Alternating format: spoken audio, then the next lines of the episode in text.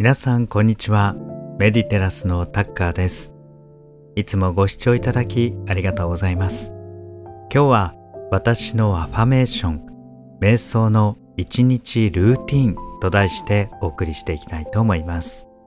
普段自分が一日の中でアファメーションや瞑想をどのように取り入れているのかご紹介してみたいと思います。ぜひこれを YouTube でご視聴いただいている方はそれぞれの皆さんの参考になると思いますのでぜひコメント欄に皆さんの中でどのように取り入れられているのかご紹介いただければありがたいと思います。さてまず早速ですけれども、え朝からと思いきややはり大事なのは前日の夜です。やはり夜の過ごし方って次の日の朝につながりますのでまずこの夜から紹介したいと思います。この夜の時間ですね特に食後の23時間これをどう過ごすかで、まあ、いわゆる一日の生産性って全く変わってきます。もちろん朝も大事なんですけれども実際にまとまった時間を取れるのは朝ものすごく早起きするかこの食後の23時間、まあ、人によってはもっと短いと思いますがこの時にしか何か自分のためにやろうと思ってできる時間がないっていうのが大抵の状況だと思います。もちろん全然生活パターンが違う方もいらっしゃるので私の場合はこの食後の23時間にまあ、なるべくやることあったら、まあ、リラックスしながらですけれども同時並行でいろんなことをやったりしています。ちなみに私は今ポッドキャストと、えー、YouTube を配信していて、まあ、それもかなりの頻度で配信しているんですけれども全部自分でやっています。ですので相当時間の使い方をうまくしないとなかなか追いつかなくなる時もあります。ただもともと瞑想的に生活をするのが好きですのであんまりアクセクして締め切りに追われるようなそういう状態が嫌なんですよね。こう何かこうギュッとストレスが覆いかぶさってくるような感じだったり心がわさわさしてきたりしますのでそうならないためにまあ、いろんなこう能力を磨いてきたというのはあります。まあ、作業ベースでの速さだったり細切れの時間を使ったりとかそうした時間の中でスーッとこうなんか何事もなく完成しているみたいなそんな感じで仕事を終えるようにしていますそして夜ですね夜はまず瞑想から入っていますどういう瞑想をしているかというと特に一日を振り返る瞑想をしています、えー、心の中の動きをちょっと表現しますとまず一日の中で特に気になったこととかは何だったろうかとかまた今日何か発見したこととか気づいたこととか何か新しいものの見方はなかったろうか。まさにこれマインドフルっていうことですが一日の中でマインドフルな気づきを振り返っています。それがこうした配信のヒントになったりしています。なのでほとんどの配信の内容は自分自身がまさに体験したことでそれを練りに練ってきたものを凝縮してお伝えするようにしています。また一日を振り返っている中で特に言葉の影響力っていうのは大きいですので自分が受けた言葉また、え、発した言葉それを振り返って自分に対しても人に対しても、ま、変な種をまかなかったかやはり言葉っていうのは出たら最後一人でに大きく育ってしまうところもありますので例えば自分の中に入った言葉が意識の中で知らないうちに育っていく。また自分の発した言葉で人の中に入ってそれが時に悶々と育ってしまう。こういうこともあるので自分のまいた言葉が正しかったかどうかこういうことも振り返ったりしています。そして最後には感謝の気持ちですね。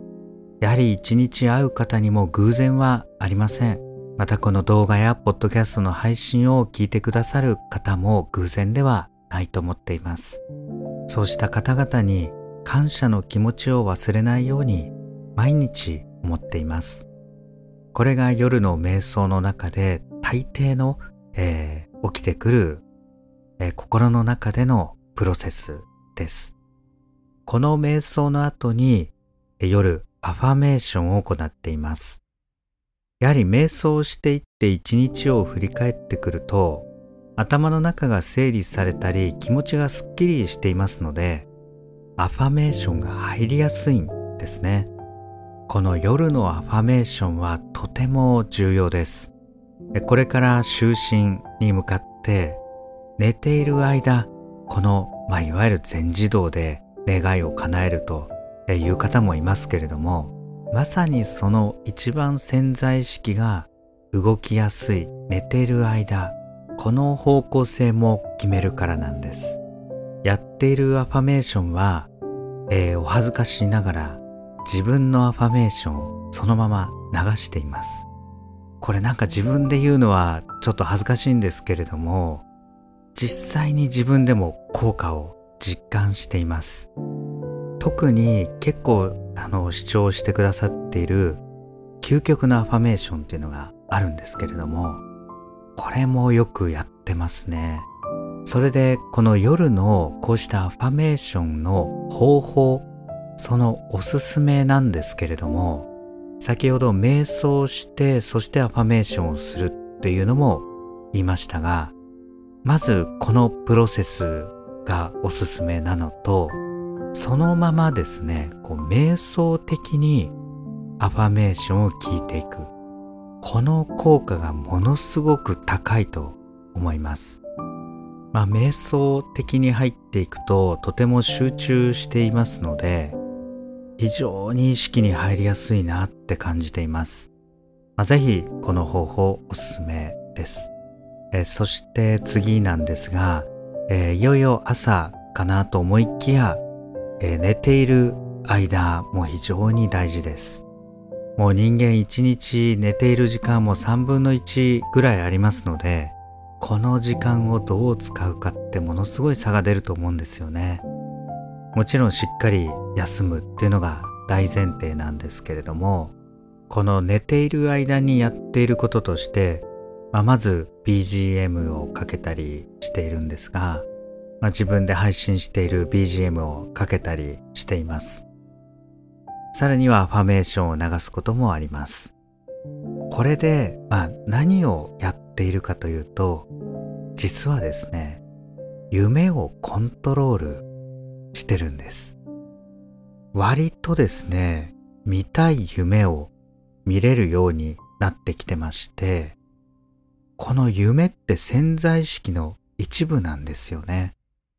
ですので、この最終夢をコントロールするようになってくると、ある種潜在意識をコントロールしているのと同じようになってきます。先ほど夜アファメーションをするのが大事だってお伝えしましたけれどもそれもこのためですやはり寝る前にこの、まあ、瞑想ですっきりしてそしてアファメーションでこの潜在意識にもう少しずつ揺らぎを与えていってそれでそのまま寝るとだんだんと夢をコントロールできるようになってきました。で夢もですねいろんなことを示唆していまして、まあ、例えばたまに怖い夢見たりするんですけれども、まあ、その場合危機を教えてくれていたり自分の中にあるですね恐怖心がどこにあるのかどういうものなのかっていうのを教えてくれているものだったりします。またよくあるのは人が出てくる夢ですね。まあ、ほとんど知ってる人ですけれども夢の中でその人が普段しないような行動を大抵とったりしているんですけれども、まあ、そうした夢の中であこの人こういうことに迷っているのかなとかこういう状況なのかなとかそういうことがわかるようになってきて実際にその通りだったりしたことがほとんどです。まあ、あとわかりやすかったのはまさかこの人がっていう人がこう悪いことをしようとしていた時に実際そうだったとかこういう予知夢みたいなものもたまに見ますまた良い夢だったり自分が望んでいることに近いような夢を見るとやはり近づいてると思ってその後もそれが実現するには時間はある程度かかるので時間は委ねつつですね近づいてると思ってこうワクワクしていくことが大事ですよね。寝ている間にこうしたことが、えー、起きています。そしていよいよ朝これで目覚めるわけなんですが朝のルーティンはまず寝起きはですね先ほど申し上げた夢の整理をしています、まあ、寝ている間に潜在意識が現れているのでどんな夢見たかなってパッとすぐに思い出さないともう消えてしまうので夢日記なんか、えー、つけるのも、えー、いいかと思います。自分が本音で何を考えていたり人がどう思っているのかっていうのも出てきたりします、まあ、なので寝起きはこの潜在意識の整理と思って、まあ、自分の、えー、夢の整理をしています。そして朝その後は夜は瞑想からアファメーションに入ったんですけれども朝はアファメーションから行うようにしています。もう寝ぼけている状態からでも結構ですので逆にそういううつろになってる時って潜在意識が動きやすいのでそういう時に自分の配信をかけたり自分がま目指している方向性なんかを自分の潜在意識に語りかけるようなこうしたアファメーションを行っています。その後だんだん目覚めてきて、え瞑想をしています。この朝の瞑想の目的は、え主に、ま心を整える。もう朝忙しくてわーっとなってしまいがちなんですが、まず落ち着いて心を整え、え呼吸を整ええ、そして体も整っていく。えこうした実感をしていくから一日を始めるようにしていますまたその瞑想の中で今日の一日を決めるということもしています今日何をすべきなのかっていうことから今日何を抑えたら自分は心地よく過ごすことができるのか今日の一日を最高にしていくために何を抑えるのか、まあ、こうしたことを一日の初めに決めています。毎朝ざっくりとではありましたが、夜から寝ている間朝にかけての私のアファメーション、瞑想の一日ルーティンを紹介しました。まあ生活パターンやアファメーションや瞑想のま優先順位もそれぞれですので、過ごし方もそれぞれかと思いますが、え何らかご参考になれば幸いです。